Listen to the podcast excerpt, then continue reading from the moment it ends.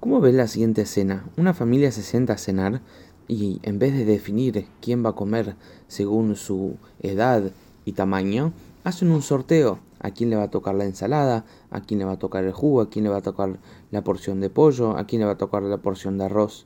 ¿No sería lo más correcto definir quién es cada uno y acorde eso definir qué va a comer? Entonces, en esta para allá, el pueblo judío está a pronto de entrar a la tierra de Israel. Después de 40 años de esperar a este gran momento, Dios dice que para poder definir qué porción, qué parte de la tierra de Israel le corresponde a cada tribu, para eso debían hacer un sorteo. ¿Pero por qué? ¿No sería lo más correcto hacer una división racional según el tamaño de la tribu, qué porción de la tierra de Israel van a recibir? Según qué tipo de dedicación y ocupación tenían en la tierra que les correspondería. Por ejemplo, la tribu de Reubén y la tribu de Gad, que tenían más ganado, ¿no sería lo más correcto que ellos reciban un terreno donde es más acorde de su trabajo actual? Y la respuesta es que la división de la tierra de Israel no es una división de terrenos, sino una división de roles. El rol que le iba a tocar a cada tribu según su responsabilidad y propósito que cada uno debía cumplir en la tierra de Israel. En Israel, una tierra tan pequeña, pero tan amplia, desde playa, montaña, valle, hielo, etc., según la tierra que le iba a tocar a cada uno de ellos, es el trabajo, es el rol que Dios les asigna a ellos, que ellos deben cumplir estando en la tierra de Israel. Y este rol iba a mantenerse por muchas generaciones. No era solo el trabajo de donde ellos iban a recibir el sustento, sino era también su responsabilidad y propósito, qué es lo que Dios necesita de ellos que cumplan en la tierra de Israel. Y así también es con nosotros en nuestra vida. Podemos ponernos a pensar, ¿qué quiero hacer con mi vida?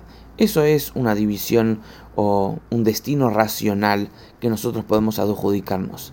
Pero viene Dios y dice, para poder descubrir cuál es tu propósito en la vida, no puede ser algo racional, ya que esto tiene que ver con tu propia existencia, con tu ser, con tu instinto, con tu alma, que eso va más allá de la razón y en eso consiste el sorteo. El sorteo no es al azar, sino el sorteo en el, en el sentido de que va más allá de la razón el sorteo es hecho por Hashem. O sea que Hashem es quien puede ver más profundo en la persona y destinar qué es lo que esta persona vino a hacer en el mundo. Ahora, ¿cuál es? ¿Cómo uno puede descubrir cuál es su propósito acá en la vida? Lo primero que tenemos que saber es que, como sabemos en las enseñanzas de Baal que todo es Ashgaha Pratit. Todo es providencia divina. Si justo estoy acá, si justo estoy allá, si justo nací aquí, si justo tengo este don, este talento, estoy en este momento, me perdí este avión y trabajo en tal lugar, todo esto no son casualidades, sino son causalidades divinas que me traen a mí a estos lugares, porque allí es donde yo tengo que cumplir con un propósito específico. Y esto se divide en dos aspectos. Por un lado, ¿Dónde está mi pasión? ¿Dónde está mi fortaleza? ¿Cuáles son mis talentos? ¿Cuál mitzvah me es más placentera? ¿Cuál es mi, trabajo? ¿Cuáles mi, mis pasiones en la vida? Y esto seguro tiene que ver con mi propósito.